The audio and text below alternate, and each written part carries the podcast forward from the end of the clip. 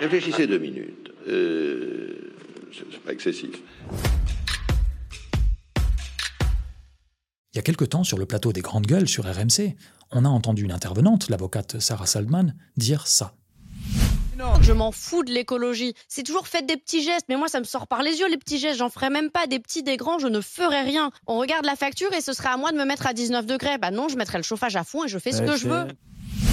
Bon, cette intervention, elle nous a quand même interrogés. Parce que, normalement, l'être humain, quand on le compare aux autres animaux en tout cas, il est super intelligent.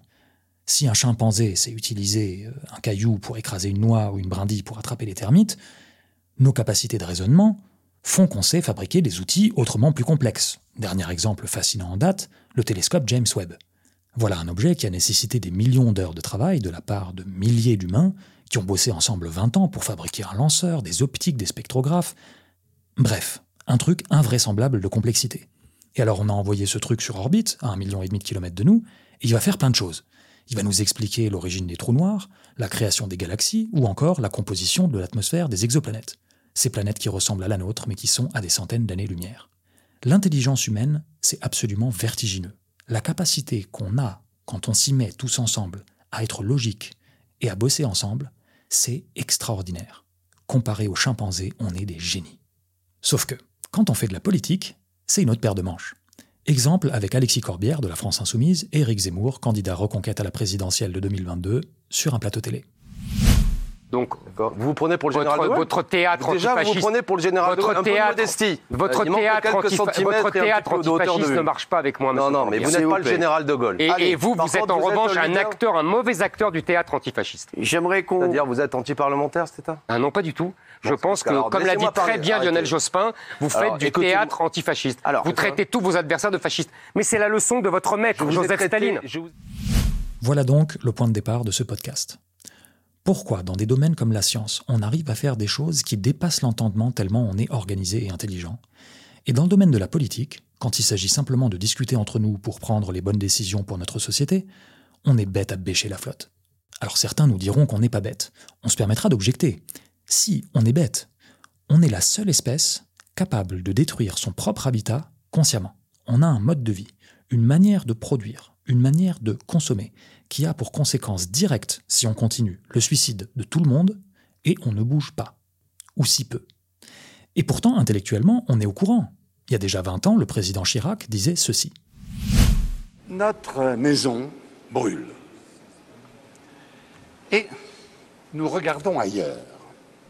Nous ne pourrons pas dire que nous ne savions pas. Qu'est-ce qu'on a fait depuis?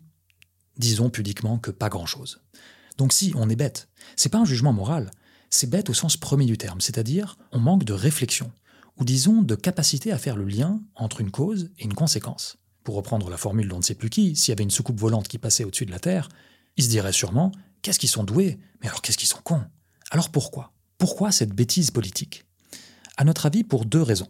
D'abord parce que notre système politique produit structurellement une forme de bêtise. Ensuite parce que notre cerveau, lui aussi, nous fait adhérer à des idées et prendre des décisions dont on dira poliment qu'elles ne sont pas le vin le plus fruité du cépage. Alors, la première raison de notre bêtise collective, c'est que nos institutions, c'est-à-dire les règles du jeu du pouvoir, impliquent un discours politique dont l'intelligence n'est pas le premier souci. Parce que dans le système qu'on a inventé, et qu'on appelle démocratie, le pouvoir va non pas à celui qui a le plus gros gourdin, mais à celui qui convainc une majorité de gens. Alors, ça a tout un tas d'avantages, dont le premier est de ne pas s'entretuer, mais ça a aussi un inconvénient assez colossal. Cet inconvénient, c'est que pour convaincre, ce qui marche le mieux, c'est pas la position réfléchie, complexe, nuancée, qui permette la meilleure décision pour tout le monde. C'est pas ça qui marche le mieux. Pour convaincre, ce qui marche le mieux, c'est un discours simpliste, de fait pas très malin, parce que ne prenant pas en compte la complexité du monde, mais dit avec assurance, et qui caresse le cerveau dans le sens du poil. Le cerveau, il aime son confort. Les nouvelles idées, complexes ou qui remettent en cause ses croyances, il aime pas beaucoup. Et la classe politique, et on peut pas leur en vouloir, elle joue avec cette règle du jeu là. Prenons un exemple. La lutte contre le terrorisme et les fameux fichiers S. Pour rappel, un fichier S, c'est quelqu'un qui est dans un fichier de police parce que considéré comme pouvant potentiellement porter atteinte à la sûreté de l'État. Et alors, les fichiers S qui sont étrangers, une partie de la classe politique a eu une idée, c'est puisqu'ils posent potentiellement problème, on les expulse. On a Marine Le Pen, Tous les fichiers S doivent être expulsés de notre pays. Nicolas Dupont-Aignan, Ça fait cinq ans que je demande qu'on expulse les fichiers S. Valérie Pécresse. Il faut effectivement expulser les fichiers S radicalisés étrangers. Laurent Vauquier. Il faut interner les plus dangereux et il faut expulser immédiatement ceux qui ne sont pas français. Ou encore l'actuel ministre de l'économie, Bruno Le Maire. Lorsque un individu est considéré comme dangereux, lorsqu'on sait qu'il pourrait commettre un attentat et que c'est un ressortissant non communautaire, je le précise, oui, doit être expulsé. Sauf que proposer l'expulsion des fichiers S n'est pas du tout une bonne idée. Ce qu'il faut comprendre, c'est que le fichage S, c'est pas du tout un indice de dangerosité des gens, et encore moins une liste de terroristes potentiels. C'est juste un outil des services de renseignement pour faciliter le travail d'enquête de la police. Donc le fait de vouloir les expulser, c'est un raccourci terrible, parce qu'ils n'ont pas commis de délit. Sinon, ils seraient en prison. Et le truc, c'est qu'on ne peut pas enfermer ou expulser quelqu'un qui est dans la légalité et qui n'a rien fait. Condamner quelqu'un qui n'a rien fait, c'est par définition la fin de l'état de droit. Et il a fallu l'intervention d'un ancien Premier ministre, en la personne de Jean-Pierre Raffarin, pour rappeler ça. Il faut quand même un état de droit. On ne peut pas mettre en, en prison quelqu'un parce qu'il est dénoncé par son voisin seulement. Parce qu'à ce moment-là, où, où va-t-on? Donc on a besoin de règles de droit.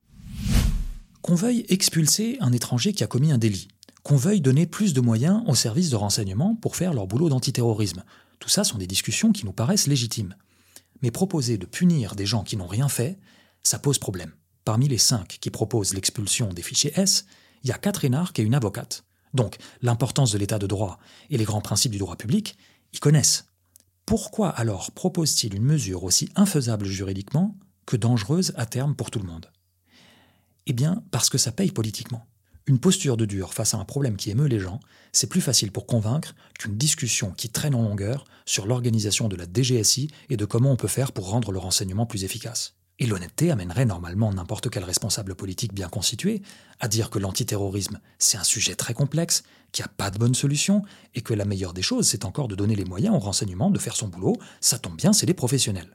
Sauf que dire ça, ça ne rapporte pas. Et avoir des positions au gros rouge qui tâchent, ça, ça rapporte. 83% des Français sont favorables à l'expulsion des fichiers S, nous dit un sondage Odoxa pour le Figaro de 2018. Dans ce même sondage, on apprend que 61% des Français sont prêts à accepter des mesures qui les protègent, même si ça porte atteinte à leur liberté. Et voilà comment les problèmes commencent. On prend cet exemple de la proposition d'expulsion des fichiers S, qui est infaisable sans mettre par terre l'état de droit, pour dire le fait qu'il y ait des élections, et donc une nécessité de convaincre pour avoir le pouvoir, implique la domination dans le débat, non pas des idées les meilleures, mais de celles qui rapportent le plus politiquement. Et voilà pourquoi votre fille est muette. Pour des raisons structurelles, dans le discours politique, on réfléchit peu, assez mal, et on pose souvent les mauvaises questions. Et pour y répondre, on préfère une opinion à l'analyse rigoureuse. Et c'est sans doute une des raisons, à notre humble avis assez centrale, pour laquelle le débat ne vole pas très haut. La deuxième raison qui nous pousse à une certaine bêtise, c'est notre cerveau. Notre cerveau est une machine extraordinaire, mais son but premier n'est pas de nous faire prendre des décisions politiques intelligentes, c'est de nous faire survivre dans la savane. C'est pourquoi quand on doit prendre la parole en public, par exemple, ou quand on a un rendez-vous avec quelqu'un qui nous plaît, le cerveau nous dit danger potentiel. Donc, on active le système nerveux autonome, qui envoie de l'adrénaline pour chauffer les muscles, qui fait battre le cœur plus vite, on se met à transpirer, etc. Alors toutes ces choses sont très utiles face à un mammouth, mais avant de passer un entretien ou avant un rendez-vous avec quelqu'un, c'est pas la réaction la plus adaptée. De la même manière, quand il faut réfléchir de manière rationnelle à un problème politique, bah le cerveau, c'est pas son truc. On est bourré de biais cognitifs qui font qu'en vrai, on réfléchit assez mal. Prenons un exemple. Restons sur le terrorisme. Le terrorisme en France, c'est 250 morts sur les 10 dernières années, donc 25 morts par an. La cigarette, c'est 75 000 morts par an, nous disent les chiffres officiels du ministère. Alors, les morts du fait du terrorisme, c'est épouvantable. Mais pris rationnellement, la cigarette est un problème de société qu'on pourrait qualifier d'au moins aussi important. Sauf que le cerveau, il n'est pas câblé pour appréhender ça. On comprend intellectuellement le chiffre de 75 000, mais c'est une abstraction. Alors que le récit d'un attentat, ça nous prend au ventre. Et du coup, un des effets de ça, c'est qu'on accorde beaucoup plus de temps et d'énergie dans les médias et dans le discours politique à régler les problèmes du terrorisme qu'au problème de santé publique qu'est la cigarette. Alors cet exemple est évidemment imparfait, mais il permet de montrer combien le cerveau a des limites quand il s'agit de prendre des décisions politiques rationnelles. Donc pour résumer, on a d'un côté le discours politique, le débat public, qui produisent structurellement des idées pas super intelligentes, et de l'autre, on a notre cerveau bah, qui nous facilite pas vraiment la tâche pour remettre en cause. Et c'est précisément à ça qu'on aimerait s'attaquer ici. S'intéresser à comment être un peu moins bête collectivement et individuellement, c'est-à-dire comment se protéger contre le discours politique quand il est inexact, quand il est mensonger, quand il est parfois carrément manipulatoire, et en explorant aussi les biais cognitifs qui font qu'on se laisse berner.